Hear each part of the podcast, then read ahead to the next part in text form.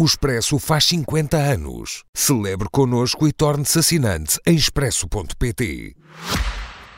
Nós ainda estamos aqui. Bem-vindo, Filipe. Obrigado. Que conselhos é que te deram para esta entrevista de vida? Para responder o que me vier à cabeça e para não pensar muito. Eu não me atrevo a imaginar o que se passa na tua cabeça neste momento.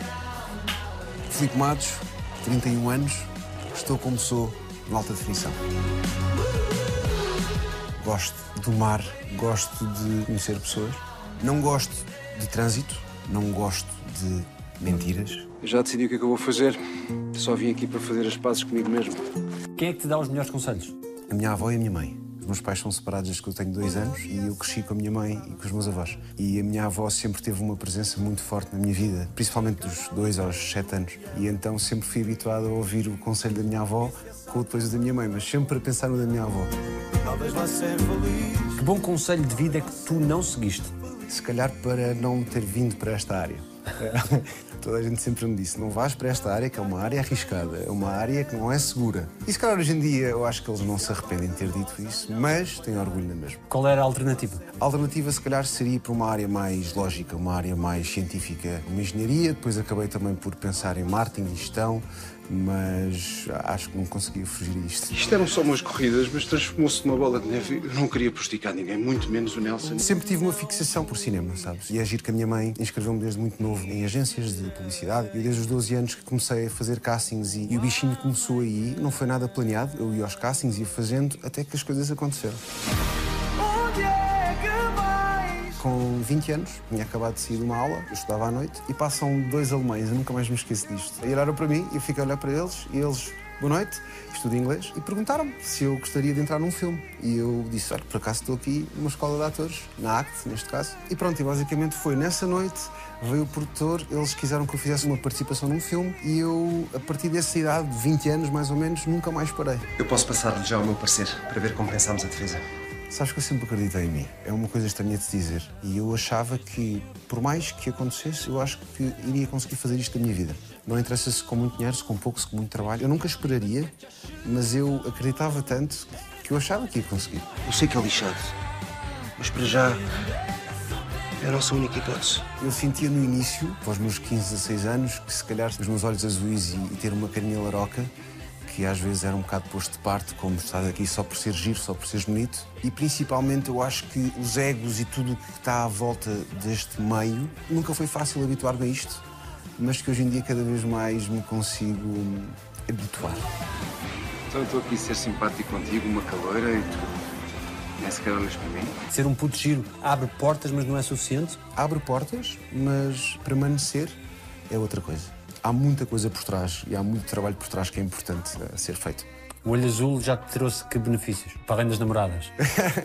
E se calhar já me deu alguns trabalhos, sabes? Trabalhos de publicidade, alguns castings, se calhar. No momento da decisão, vamos pelo de olhos azuis, é isso? Ah, talvez, talvez. Acho que faz parte, é uma área que vive da imagem também. Não é só, mas sim, já me deu muita coisa. Gosto de aventura, gosto de risco, não gosto de que me deem por garantido. Gosto de cães, gosto de convívios. Quem são as pessoas que mais influenciaram a tua vida? Tenho uma família muito unida. É engraçado que a minha família não é só portuguesa. A minha mãe é polaca e a minha família, da parte da minha mãe, vem toda da Polónia. Eu sempre tive muitas influências diferentes. Eu não posso dizer só a minha mãe e a minha avó. Eu posso dizer quase a família toda, os mais próximos, os meus irmãos, o meu pai, a minha mãe, os meus avós, de ambos os lados. Quais são as grandes diferenças?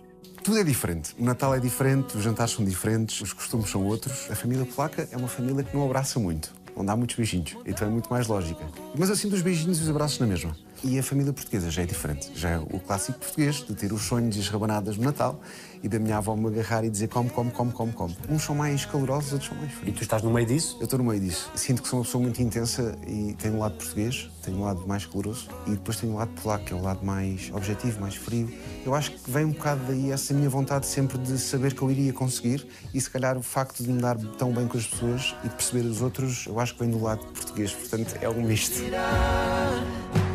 E não imagino. Eu sempre senti muito orgulho da minha família porque, além de terem passado por muita coisa, os meus avós foram-se embora da Polónia, fugiram pós-Segunda Guerra Mundial, no início da União Soviética, para o Brasil, neste caso. A minha mãe nasceu na Polónia, foi para o Brasil e sempre tive família na Polónia e todos eles têm uma história do pós-guerra. Os pais dos meus avós, os meus bisavós, eh, viveram a Segunda Guerra Mundial, viveram o grande conflito no Holocausto e eles têm muitas histórias para contar. Sempre que há um jantar, sempre que há um Natal, há uma história nova, sabes? E às vezes não é fácil, porque eu acho que este lado frio também vem do lado da guerra, porque tiveram uma vida dura, tiveram uma vida difícil, tiveram que mudar de país, tiveram que se deixar de dar com amigos, cresceram com a guerra e de repente ter uma família e criar um âmbito familiar que eles sempre conseguiram, mas com carinho, não é? Às vezes não é fácil para quem esteve numa guerra, pelo menos ponho.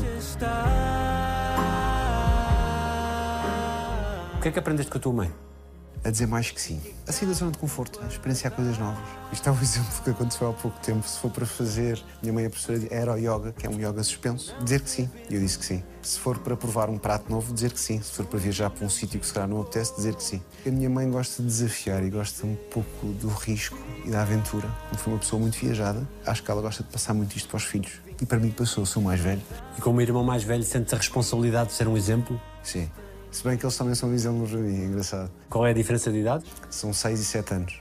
E os meus irmãos, sou muito orgulhoso deles, mas eu acho que eles também têm orgulho em mim. Acho que não tenho a certeza. E do teu pai, o que é que tens? Do meu pai, o meu pai também é uma história interessante. Veio da bola com 14 anos, eh, viveu numa guerra também. Uma guerra civil diferente, mas viveu numa guerra. É o meu grande companheiro, eu ligo para o meu pai todos os dias. O meu pai é aquela pessoa em que eu vou sair daqui, depois desta entrevista, e vou-lhe ligar. E ele mandou uma mensagem de para aqui a dizer assim: aquela asneira que se diz, em vez de dizer boa sorte, disse-me isso e disse-me: liga-me quando saís daí, que quero saber tudo. Manifesta o orgulho em ti. Completamente. E é um grande amigo. É um grande amigo, se não o meu melhor amigo. Que momentos incríveis viveram juntos? Nós temos a nossa missa, nós temos o nosso dia de ir à bola, temos o Sporting, que é onde eu me recordo de ser pequeno e a última vez que o Sporting foi campeão, não há dois anos, em 2002, de eu ser pequenino e ir com o meu pai ao futebol. O meu pai é uma pessoa de, ao domingo, me ligar de manhã e dizer estou a fazer uma feijoada ou um chili, que são os pratos preferidos do meu pai, e dizer vem cá ter e vamos almoçar e vamos falar a tarde toda. É uma pessoa também muito intensa e é uma pessoa engraçada de falar, de estar. Gosto muito do meu pai mesmo. Crescer com pais separados teve que efeito em ti? Ah, no início teve um efeito um bocado esquisito, um bocado estranho. Eu não percebia muito bem, lembro perfeitamente disto. De entrar na escola e de ver os meus amigos com o pai, com a mãe, e eu de repente, o pai e a mãe não estão juntos. Não foi fácil, ao mesmo tempo comecei a aproveitar-me de certas coisas, porque tinha duas casas, acho que tinha mimo demais por ter tido pais separados. Cada vez que ia para um sítio, recebia umas coisas, ia para outro sítio, recebia umas coisas. Mas acho que eles sempre conseguiram lidar bem com as coisas, porque sempre se deram bem, sempre foram amigos, portanto, esse ambiente que eles criaram um com o outro ajudou-me a que não ficasse tão estragado assim, digamos assim. Salva-me do meu eu, mostra-me a brilho. De que é que tens mais saudades? Do ambiente em casa, com a família toda junta. Quando eu vivia com os meus irmãos e, e com a minha mãe em casa. Dos jantares ah, até às tantas, de jogar Monopólio, jogos de tabuleiro, com a família, com os meus irmãos. E principalmente ter os domingos em casa. A minha família sempre foi de domingos. Ter o almoço domingo. Os próprios convívios da minha família sempre foram muito intensos, porque como há pessoas sempre a irem para a Polónia, a saírem de Portugal e voltarem, quando estamos todos juntos é muito intenso. Ainda hoje em dia é. E às vezes não valorizava isso na altura, quando era mais novo, e hoje em dia tenho saudades disso. Gosto de novos projetos, gosto de sair da zona de conforto. Não gosto que me vejam como uma capa de um livro, gosto de contar histórias. Qual é a tua primeira memória? Tu consegues recuar até onde? Tenho memórias de ir com os meus avós e com a minha mãe de férias e de jogar à bola com o meu pai, muito pequeno. E a minha avó polaca tinha uma criação de boxers, de cães em casa. E então, as minhas maiores memórias são de estar no meio dos cães com a minha avó. E é uma avó afetuosa ou a portuguesa, nesse caso, é mais latina, mais... Sim, sim, a portuguesa é muito mais latina, a portuguesa é muito mais afetuosa. A minha avó polaca é engenheira química e é super regrada, super lógica. E às vezes diz palavras que não se gostam de ouvir, mas é sempre com humor e carinho. Não é muito de abraços, mas ela está lá sempre que eu preciso. E quando vê o neto na televisão, qual é a reação? Sabes que é engraçado que eu nunca pensei que isto fosse acontecer. São os meus maiores fãs. Veem tudo o que eu faço. Tudo. Já têm opto, Muito bem, recomenda-se a toda recomenda-se. Começaram a ver a lista. Acharam um bocado agressivo demais, ah, mas não param de ver, veem tudo. Onde eu fizer um trabalho, eles veem. E estás sempre bem para eles. Sim. Às vezes é um bocado difícil ouvir isso, não é? Porque, não, eu não posso estar sempre bem, as pessoas não estão sempre bem. Mas é impossível. Eu acho que este amor incondicional é impossível eles dizerem que eu estou mal. Estou, não estou tão bem. Estou sempre bem. Eu não sei como é que isso me escapou. Deve ter sido o corretor, se calhar. O que é que é o melhor da tua infância? Acho que a minha família me proporcionou muitos momentos diferentes. Sempre foram muito aventureiros. Sempre quiseram fazer muitas aventuras. Os meus avós sempre quiseram proporcionar coisas novas, a minha mãe igual, para mim para os meus irmãos. E eu acho que é um bocado isto da minha família, de sair da zona de conforto. Vamos viajar para um sítio que não conhecemos. Ele tem 4 anos, mas vai na mesma, não faz mal nenhum. Vamos ao estádio de futebol, vamos levá-lo na mesma, não faz mal nenhum. A obrigarem a sair um bocado da zona de conforto logo desde o princípio. Eu acho que isso ajudou-me bastante. De falar outra língua, que é muito importante. Eles sempre falaram polaco em casa. E hoje em dia eu percebo praticamente tudo em polaco. Portanto, podíamos ter feito esta entrevista em polaco. Sim, eh, eu podia te dizer assim, dzień dobry, neste caso, que seria bom dia, ou dobranoc, que era boa noite. Ou então tu podias-me só dizer dziękuję, que é obrigado. Ok. Sempre que vejo um, um polaco ou conheço um polaco, digo assim, ja rozumiem wszystko, que é eu percebo tudo, ale ja gada tylko troszkę, eu falo só um bocadinho. Podíamos fazer isto em polaco a partir de agora, se quiser. Em momentos como, por exemplo, Portugal-Polónia do Euro 2016, como é que é? Eu fico dividido, mas eu nasci em Portugal. Portugal é o meu lado, é o meu canto, eh, são as minhas cores. Mas claro que fico com pena se for a Polónia a ser eliminada e, e principalmente por Portugal. Mas prefiro que seja sempre Portugal à Polónia. O facto de não teres crescido com nenhuma desvantagem à partida aparente Sim. não te criou a ideia de facilidade perante a vida. Não porque a minha família nunca foi de me dar tudo. Foi de me dar experiências. Sempre me obrigaram a valorizar as coisas. Até porque quando comecei a trabalhar como ator, os cursos não eram baratos. E quando não trabalhava como ator, tentei fazer várias coisas. Fui trabalhar como promotor, tirei um curso de comissário de bordo. Eles nunca me passaram essa facilidade. Foi, vais fazer esta experiência, precisas de dinheiro, queres fazer alguma coisa, queres te divertir, tu é que tratas disso. Tens que fazer o teu dinheiro, tens que trabalhar. Não digo que não seja uma pessoa privilegiada, uma pessoa mimada. Sempre tive tudo da minha vida. Sempre tive o apoio, sempre tive condições. Mas nunca tive essa facilidade. Tu foste mais ou menos protegido do que aquilo que gostarias. Eu acho que sempre fui protegido. Eu houve alturas da minha vida que achava que não. Se calhar quando comecei a, a ser ator, quando comecei a, a dizer que queria ser ator. Sentiste que agora estavas sozinho, é isso? Sim, E que tinhas que provar também a eles? sem dúvida. Eles são as primeiras pessoas que eu tenho que provar. E acho que já consegui.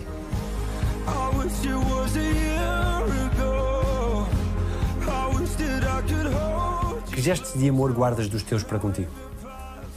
Uma coisa engraçada, o beijinho de boa noite. A minha mãe, até eu sair de casa, 17, 18 anos, eu podia me deitar mais cedo, mas ela vinha sempre um beijinho de boa noite. E esse aconchego, eu acho que levo comigo para a vida, porque eu também sou assim hoje em dia. Tu decides ir viver sozinho muito novo. Sim, com o apoio dos meus pais também. É assim, eu não deixava de ir levar a roupa à casa dos pais, de ir lá comer, mas viver sozinho acho que foi um bocado também impulsionado Não por tinhas eles. horários, podias abrir a porta a quem quisesse, à hora que quisesse. Sim, tinha muitos amigos em casa, havia muita malta a bater à porta a dizer olha, vou ficar aqui a dormir no sofá. Eu acho que foi por aí que me fui habituando, sabes, a viver sozinho mais cedo e a, e a começar a ter que fazer as coisas sozinho. Cozinhaste? Não. Sim, maioritariamente eram noodles, aqueles que se aquece no micro-ondas, no início, e latas de atum. E depois comecei a cozinhar. Tipo quê? Tipo ovos estrelados, empadões, de vez em quando ia pedindo receitas à minha avó, panados, é um prato que a minha avó faz super bem. Não me aventurava muito. Hoje em dia, se calhar, aventuro mais. Agora vou salmão no forno, vou um bacalhau ao brás. Não sou um chefe, não sou um especialista. Mas, calhar, já faço algumas coisinhas. E algum prato polaco que tu gostes particularmente? Não. Há uma sopa que se chama barszcz, que é uma sopa de beterraba, que a minha avó faz sempre, que é maravilhosa. E as coteletas, que são panados à moda polaca, com batata que a minha avó faz, tipo meio estilo puré, mas é um puré mais rígido. Esse é o meu prato de eleição que a minha avó faz. E nestes primeiros tempos nunca pensaste, é melhor eu ir para casa que isto é muita confusão. Pensei, pensei, pensei muitas vezes. E sempre tive esse lado da família também, dizer, tu é que decidiste sair, agora aguenta-te. Em relação a ter que lavar a roupa e pagar as contas, em relação a não deixar a conta da luz porque recebia avisos de corte, depois não podia ligar à minha mãe, ao, ao meu pai, todos os meses a dizer, olha, tenho que pagar a luz, tenho que pagar não sei o quê. Aos olhos deles continuas a ser o menino? Sim, sim, sim. Às vezes preciso que me olhem como um adulto, mas eu acho que eles nunca vão deixar de olhar para mim como um miúdo. Acho que é incondicional e eu acho que é uma questão de respeito. E eu tenho que ter esse respeito por eles. Porque eu não posso pedir que os meus pais olhem para mim como se fosse um adulto. Ok, que um dia podem ser avós. E eu acho que também vão olhar para mim como um miúdo. Portanto, eu acho que, acho que não há nada a fazer. Nunca lhes deste muito trabalho? Dei, dei. Desde pequena a minha mãe dizia-me chega a casa às 7 e eu chegava às 8 e meia, 9. Aquele clássico que toda a gente diz, que era chegava todo cheio de terra, todo cheio de feridas e era complicado. E seguidas à noite também. Não era muito sair à noite de ficar até às tantas, mas era mais de sair à noite e conhecer pessoas. E se fosse preciso, se alguém me convidasse, ou se ficasse em casa de alguém, ou se fosse não sei para onde, podia não sair em Lisboa, podia ir noutro sítio qualquer, podia ir ao Porto, por exemplo, passar o fim de semana. E às vezes eles não gostavam muito disso. Claro que quando era mais novo tive que levar com alguma disciplina, mas sempre foram muito liberais. Não gosto de praias cheias, de shopping cheios, não gosto de estar apertado. Gosto de me rir, gosto de conviver com as pessoas com quem trabalho fora do trabalho. Gosto de levar as pessoas que trabalham comigo ah, para a vida. Não penso nisto como uma prenda. Pensa nisto como uma compensação do abandono de 20 anos. O que é que aprendeste por ti sendo ator? Aprendi que tenho que viver as coisas com mais calma e tenho que pensar nas coisas e não posso ser tão impulsivo, que eu sou uma pessoa muito intensa. E às vezes digo coisas que me vêm à cabeça, que não consigo pensar muito e sai-me. E às vezes não são coisas muito boas e às vezes não me dou muito bem com isso. E ser ator deu mais capacidade de ter paciência, principalmente, respeitar mais o, o próximo, mais o outro e não ser tão intenso, ter mais calma, ser mais tranquilo. Se calhar tens que relaxar mais ou ganhar mais experiência.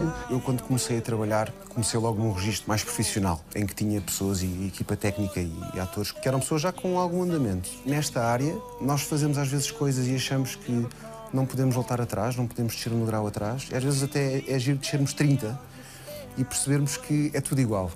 Claro que há zonas com pessoas com mais experiência, com mais dinheiro, mas eu acho que quando eu aprendi mais foi a fazer projetos com mais destaque e depois voltar atrás, fazer uma peça, a fazer uma curta-metragem, um projeto low budget. E eu acho que é aí que eu aprendo mais.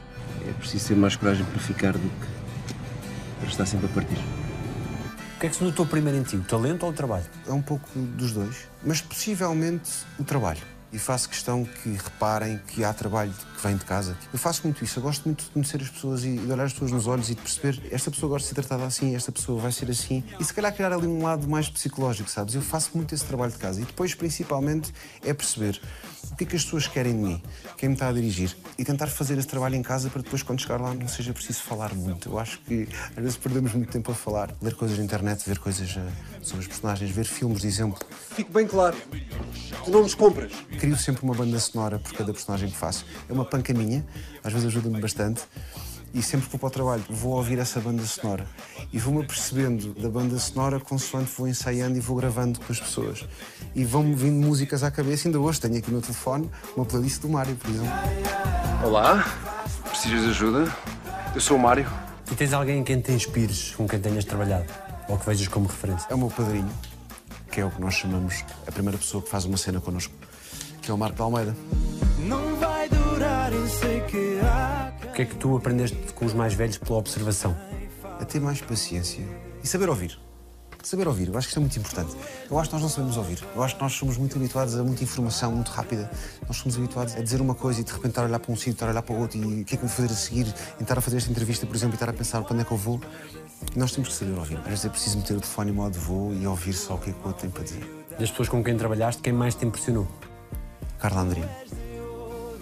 Acho que é uma pessoa super multifacetada, super eh, transversal a tudo o que faz. Consegue fazer tudo. Para! Para, Chega! puseres! Para, Mãe, tu! o que é que se passa, mãe? Cala-te, Luís! Agora, neste caso, a Anabela Moreira. É uma máquina. Tem muita coisa para dizer, tem muita história para contar. Eu vou fazer as sandes. Eu comprei um pãozinho ótimo para ti. Vai fazer comprar um pãozinho? Então vá. Eu disse estes dois nomes porque foram minhas mães, mas tenho muitas pessoas. Tenho muitos exemplos em Portugal que me posso basear. O que é que define um bom ator? Além de saber ouvir, na minha opinião, é saber ser humilde, saber aceitar uma crítica, saber dizer que foi melhor ou foi pior, não passar por cima de ninguém, saber quando estamos a magoar alguém, porque às vezes é inconsciente, acabamos por magoar uma pessoa com uma frase, uma palavra, mas ser ator é principalmente ter o respeito por todos.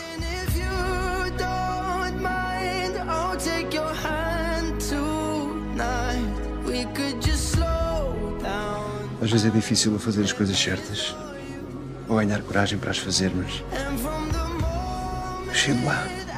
Há algum filme, algum livro que tenha sido decisivo para ti? Provavelmente o Papillon, um livro que o meu pai tinha em casa, nunca mais me esqueço. E até tenho em minha casa agora. Porque é um exemplo de vida que há sempre uma solução para qualquer problema. E eu acho que o Papillon, como livro, é uma história incrível. Ele passa por muita coisa e acaba com uma solução. Para tudo na vida há uma solução e eu acho que isso é o mais importante. É assim que tu encaras a tua própria vida. Tento.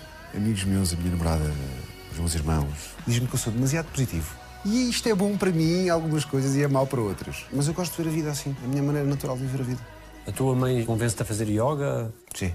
Há muitos amigos meus que não fazem yoga porque acham que o yoga é um desporto para mulheres. E o yoga é um desporto para toda a gente. E é um desporto incrível. E é só perceber o que é que se passa ali para ficar viciado no yoga.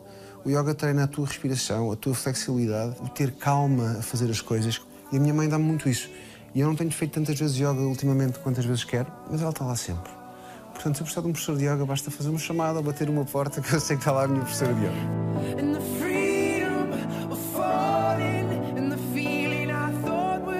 Porquê é que nunca disseste aos teus pais e que eles merecem ouvir? É uma pergunta difícil. Que eles ah, sempre tiveram presentes, mesmo quando eu, quando eu disse que não. If Sempre me apoiaram, de hoje em dia. E sempre que falei contra eles, ah, nunca foi de propósito. Foi inconsciente. Foi mimo. Nessa relação há momentos para pedir desculpa. Eu acho que há sempre motivo para pedir desculpa, mas nós resolvemos tudo sempre. Claro que todas as famílias têm coisas menos boas e coisas boas, mas com o tempo resolvemos as coisas sempre. E falamos sobre tudo, que eu acho que é o mais importante. Se é pedir desculpas, peço. E podemos ficar chateados uma semana e depois as coisas resolvem.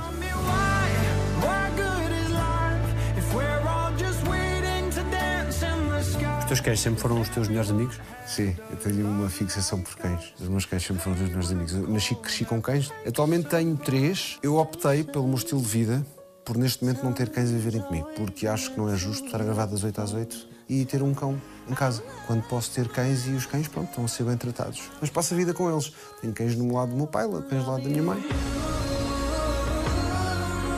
Eu, infelizmente, por ter tido muitos cães na infância, tive muitos cães que, pronto, tive que levá-los ao veterinário quando foi o último momento de vida. Vais tu? Levei eu, às vezes com a minha mãe, outras vezes com o meu tio, nunca sozinho, mas sempre estive presente. E é muito difícil, é muito complicado, mas eu tenho um cão que é um cão da minha vida, que é o Benito, que era um boxer enorme. Eu lembro perfeitamente de saltar para cima dele, parecia um cavalo. Tive uma cadela boxer que era a Isa, também não me esqueço, e tive o meu grande cão, que era um Golden Retriever, que era o Kiko. Foram cães que fizeram parte de muita coisa na minha vida, portanto nunca os vou esquecer.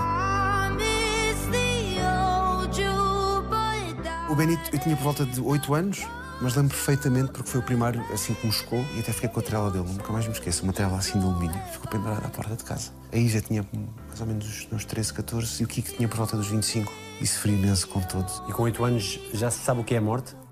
Não. Eu tenho uma sorte, sabes? Eu tenho muitas pessoas vivas na minha família. Eu não sei muito bem o que é que é a morte. Eu tenho um bocado de pânico quando tiver contacto direto com isso, porque as pessoas mais próximas de mim que faleceram foram bisavós. E é um assunto que me faz muita confusão. Falar sobre isso, pensar nisso faz muita confusão. Mas faz parte da vida, não é? E quando tens 8 anos, como é que te é explicado que o cão vai passar por aquilo? Eu acho que não foi explicado, foi só ele vai perceber. O cão não vai estar mais aqui, ele vai perceber. Sofremos, mas o tempo cura tudo. E depois o que a minha família fazia sempre era sempre que algum cão iria partir, havia um cão novo a chegar. E eu acho que isso também ajudou um pouco. Mas lembro-me perfeitamente de sofrer com isso, de ser pequeno e sofrer com isso e ficar a, a pensar no. Nunca mais estar com aquele cão e a ter essa noção da morte. Agora, eu acho que sou uma pessoa que ainda não aprendeu a lidar com a morte. Gosto do Sporting, gosto de ler. Não gosto de alturas, de injustiças. Não gosto que não me ouçam. Neste vai e vem. Quais são as tuas preocupações no mundo atual, na sociedade em que vivemos? Não valorizarmos as pessoas. Eu acho que nós temos que dar mais valor uns aos outros. Acho que às vezes temos relações muito descartáveis. Até no trabalho. Nós estamos aqui hoje e se calhar amanhã ou daqui a um ano vamos estar outra vez e eu prefiro que as relações tenham alguma história para contar do que sejam só descartáveis do olá e adeus. Eu acho que eu gostava que toda a gente se desse bem com toda a gente. Claro que isto é quase uma utopia. Não interessa de onde é que vem, para onde é que vai. É darmos valor à pessoa que está ao nosso lado. Gostas, mas quase que sei. Uma comunidade ganha força quando se entreajuda e quando se compreende. Se pudesse, o que é que mudarias na tua geração? Meti aos telemóveis as redes sociais mais tarde. Acho que fomos habituados às redes sociais e aos telemóveis e à internet muito cedo. Eu acho que hoje em dia temos que nos habituar à evolução também. Mas eu, por exemplo, sempre fui uma pessoa que nunca apostou muito no Instagram. Há um lado por trás profissional, há um lado que dá dinheiro até. Não vamos ser hipócritas.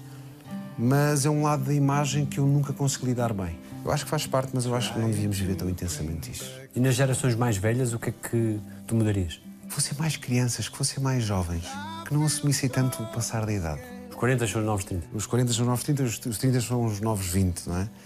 E eu sinto muito isso. Eu sinto que parece que a malta é mais jovem. Pelo menos a malta da minha geração, os meus amigos, os meus colegas. Somos todos uns putos. E essa ideia faz com que possas vir a atrasar essa construção de família, etc., para poderes viver esta fase intensamente? Eu já pensei bastante nisso. É engraçado que são coisas que falo bastante, até com colegas e com amigos. Nós pensamos sempre nisto. Então, agora, se eu for pai, não vou conseguir ter os meus horários, não vou conseguir ter um casting por fora e de repente tenho um trabalho na Escócia ou onde quer que seja. E tinha essa dualidade. Mas depois tinha a pressão dos meus pais e dos meus avós a dizer: então, quando é que eu sou avô? Quando é que eu sou bisavô? Ainda quer ser bisavô.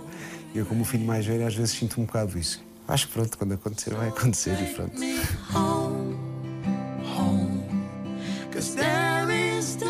O que é que tu mais valorizas nos outros?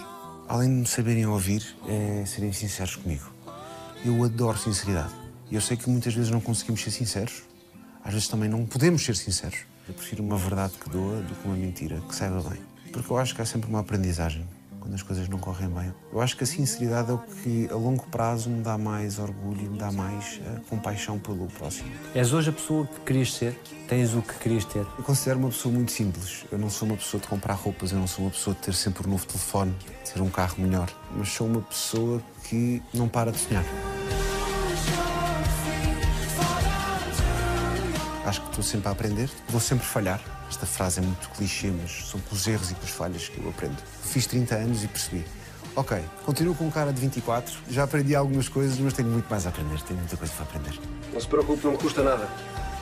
Isto também é uma forma de vos agradecer de terem deixado de ficar aqui. O que é que as pessoas não veem quando olham para ti? Sou muito desorganizado. sou muito desorganizado. Tenho que andar com uma agenda, tenho que escrever coisas no meu telefone, senão esqueço muitas coisas. Que tipo de coisas é que te esqueces? Às vezes, de um horário, eu meto na cabeça que é um horário e fico descansado em relação a isso. Porque sou de organizado. Porque tenho que estar sempre a pensar. Eu tenho que fazer isto, tenho que meter aquilo ali, tenho que escrever num papel. Tenho esta hora X, esta hora Y. E então acho que sou um bocado desorganizado nos horários e, no geral, sou um bocado desorganizado. Para que é que te falta tempo? Falta-me tempo para viver a minha vida toda e mostrar aos meus avós o que é que eu posso fazer da minha vida. Eu acho que não vou ter esse tempo todo como eu desejava ter. E às vezes estou assim numa pressa de eu tenho que lhes mostrar enquanto eles estão cá. E acho que me vai faltar esse tempo. E se o tempo não voltar atrás? A proximidade do mar é de fundamental? É. Eu hoje em dia tenho a sorte de viver perto do mar. Sempre foi um sonho meu. Sempre fui habituado a, a estar perto do mar, a, a ir à praia, e surf e a estar só parado a olhar para o mar até. O surf surge aos 13, 14 anos e foi uma panca minha, porque sempre tive uma ligação com o mar. Sempre me fez sair também da zona de conforto, porque é chegar ao mar, olhar para as ondas se estiverem um bocado grandes e ter medo e não, espera aí, eu vou tentar apanhar uma onda. Se não correr bem, não correu. Eu acho que todos os esportes que eu fiz foram para sair da zona de conforto. Eu comecei a jogar ténis com 6 anos, foi o desporto que eu fiz durante mais anos. Fui até à pré-competição, na altura achava que era muito cansativo, fazia 4, 5 treinos por semana e desleixei-me no ténis, então fui largando, fiz judo, fiz equitação, alguns esportes por obrigação da família, de tens que fazer isto. Eu nunca tive jeito com cavalos. Eu lembro perfeitamente da minha mãe me levar para uma escola de equitação, a minha mãe filmar-me só se o meu corpo assim. Eu vá, calma, agarra-te, agarra-te. Já me aconteceu ter uma personagem com cavalos. Mas eu sou fã. Gosto que me chamem a atenção quando eu estou errado. Gosto de me dar bem com as pessoas que contraceno. Não gosto quando não estou concentrado na cena, quando me dá uma branca.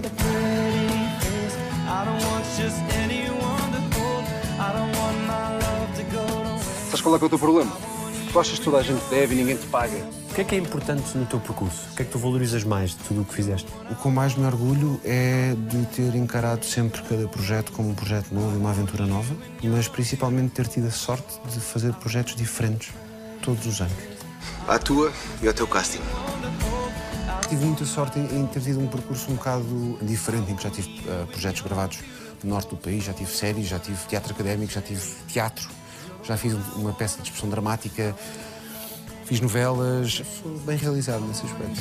Mano, descontrai, isto também não é sítio para interrogatórios, nós. O que é que foi mais desafiante no sangue oculto? Se calhar digo-te foi levar ah, calduços do Rui Unas, que foram bastantes até. E ele dava com força? Ele dava com força. Dois dias.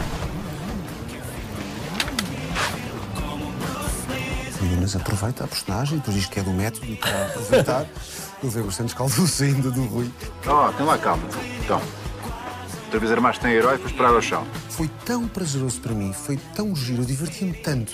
Improvisar texto com a minha família, com a Anabela Moreira, com o Pedro Lajinha e com o João Jesus. Nós tratamos do jantar, não te preocupes. Está bem? O pai não se aproxima da cozinha sequer. Queres que eu me ria? Eu percebi logo que aquela família ia dar improvisos. Primeiro, somos todos muito intensos. Ai, tanto mimo! Ai, tanto mimo que eles têm! Eu adorava aquilo. Porque nós improvisávamos cá fora, entrámos lá para dentro e divertíamos. Era hilariante. Às vezes até nos esquecemos demasiado e o realizador às vezes chamava-nos a atenção. Malta, vá lá, temos que acabar o plano hoje. Olha, pelo menos levas os livros, não? Para ver se este ano corre melhor. É, claro, claro, claro. Deste assim quantos beijos na novela? Tem bastantes. E foi muito bom. Correu tudo muito E bem. ainda beijavas mais. Ainda beijava mais, pronto, aproveitamos e beijamos mais. Por me fazeres feliz.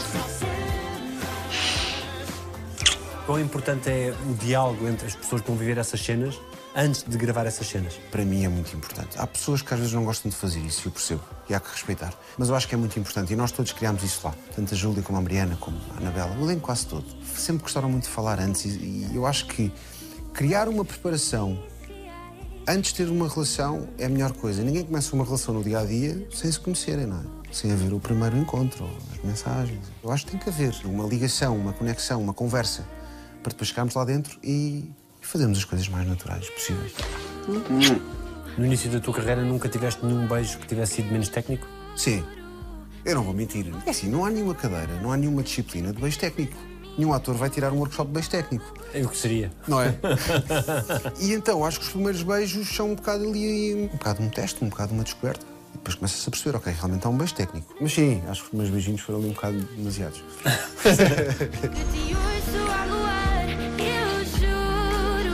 Gosto de tatuagens. Tenho ah, aqui uma data especial. Isto é 2112, é o meu número da sorte e 21 que é o dia que eu nasci, o meu pai nasceu. Deu-me na cabeça. Quis muito fazer esta data. Eu sou um bocado supersticioso com números, sabes? E estes números aparecem sempre. E tenho aqui um inhém por causa da minha mãe.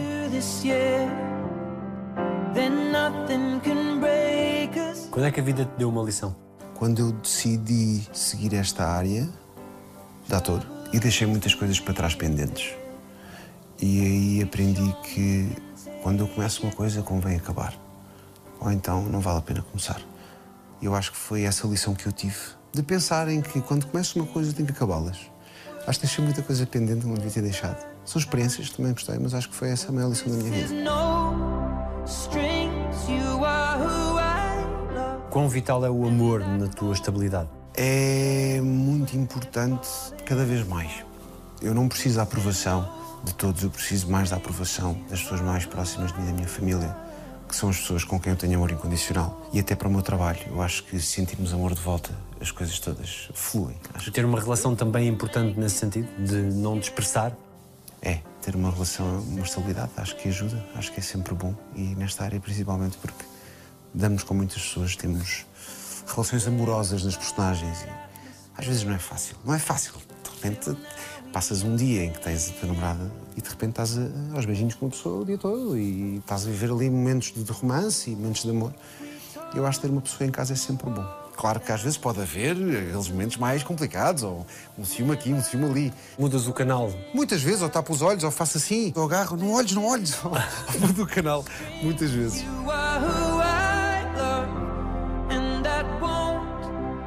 Qual foi a maior manifestação de amor que tiveram para contigo? Tenho de dizer que é a minha mãe, porque a minha mãe sempre fez questão. E eu passava tantas vergonhas nela que não imaginas. A minha mãe, desde o meu terceiro, quarto ano, quando eu fazia anos, combinava com os professores. Os professores passavam a mensagem aos meus amigos e entrava-me com balões a cantar os parabéns com um bolo, interrompia a aula durante 15 minutos, depois ia-se embora e deixava lá os balões. E eu ficava completamente encarnado, ficava completamente cheio de vergonha. E hoje em dia percebo que foram as melhores demonstrações de amor que me deram na vida. Foi a minha mãe entrar no meio da escola, no meio da sala de aula, e eu ouvi os meus amigos com segredos e isso, como altura que eu já sabia, né? Pronto, está a minha mãe, 5, 6, 7, 8, tem, está a minha mãe. Que eu me recordo, eu acho que tenho várias, mas esta aqui é a mais importante para mim. Gosto de conhecer métodos de colegas atores Gosto que às vezes me tentem puxar o tapete, que brinquem comigo durante a cena. Não gosto de ter vontade de rir e partir-me a rir a toda a hora. Eu cresci a acreditar que foi o homem que matou o meu pai. Mesmo que seja inocente, para mim continua a ser um estranho. O que é que tu queres conquistar? Eu gostava muito de trabalhar noutra língua. Tenho esse desejo, tenho essa vontade. Eu adoro trabalhar em Portugal. Eu adoro tudo em Portugal, mas eu gostava de sair mais da zona de conforto ainda e conseguir trabalhar fora. É o que eu quero mesmo muito fazer. E gostava de ter uma carreira versátil. Não gostava de ser só o ator das novelas, ou o ator do cinema, ou o ator do teatro. Eu gostava de ser um ator, que eu acho que o ator é isso. O ator não precisa de lobbies, o ator é o ator. É uma pessoa que conta histórias, não interessa onde. Eu não posso deixar que mais ninguém morra pelas palavras que eu digo. Se não precisasses de trabalhar para viver, o que é que farias? Acho que provavelmente iria para o campo. Para o campo perto do mar. Ali a zona tipo de Algesur, aquela zona ali. E fazia peças de teatro em casa. Sabes que vou até ao fim. Sabes que vou. Olha cá para mim, ele deu foi de frascos. Ficou, não aguentava ser tão lapa. Alguém te deve um pedido de desculpas? Talvez. Esperas que peça? Não. O que é que é fazer-te mal? Magoar é a minha família. Principalmente. E tu pediste desculpa a todas as pessoas a quem querias pedir? Não. Esperas um dia pedir? Sim. Se pudesses mudar tudo na tua vida, o que é que não mudarias? Não mudaria as minhas viagens com a minha família. Desde novo. Foi a base da minha vida. As promessas e os sonhos, será que são? O que é que tens mais medo de perder? Confiança dos outros, dos meus amigos e da minha família. O que é que te deixa mais feliz na vida? Um jantar com todos os meus amigos e toda a minha família reunida na mesa. O que é que dizem? Os teus olhos? Ah, vá, fogo. Ah, Tenho muito para aprender ainda. Obrigado. Pá, muito obrigado, Daniel. Mesmo. Obrigado. Obrigado. Feito. Está feito. Vês? Pensei, pensei que era muito mais difícil. pensei que era muito mais difícil.